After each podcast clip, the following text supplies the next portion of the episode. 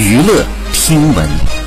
关注娱乐资讯，这里是春娱乐。十二月十七号，黄子韬在社交平台发文回应吸烟被拍，称剧组的影棚里面是不能抽烟的，抽烟的工作人员都需要到门口抽，并且怒怼偷拍的人，选择性眼瞎，明摆着要造谣。好，以上就是本期内容，喜欢请多多关注，持续为您发布最新娱乐资讯。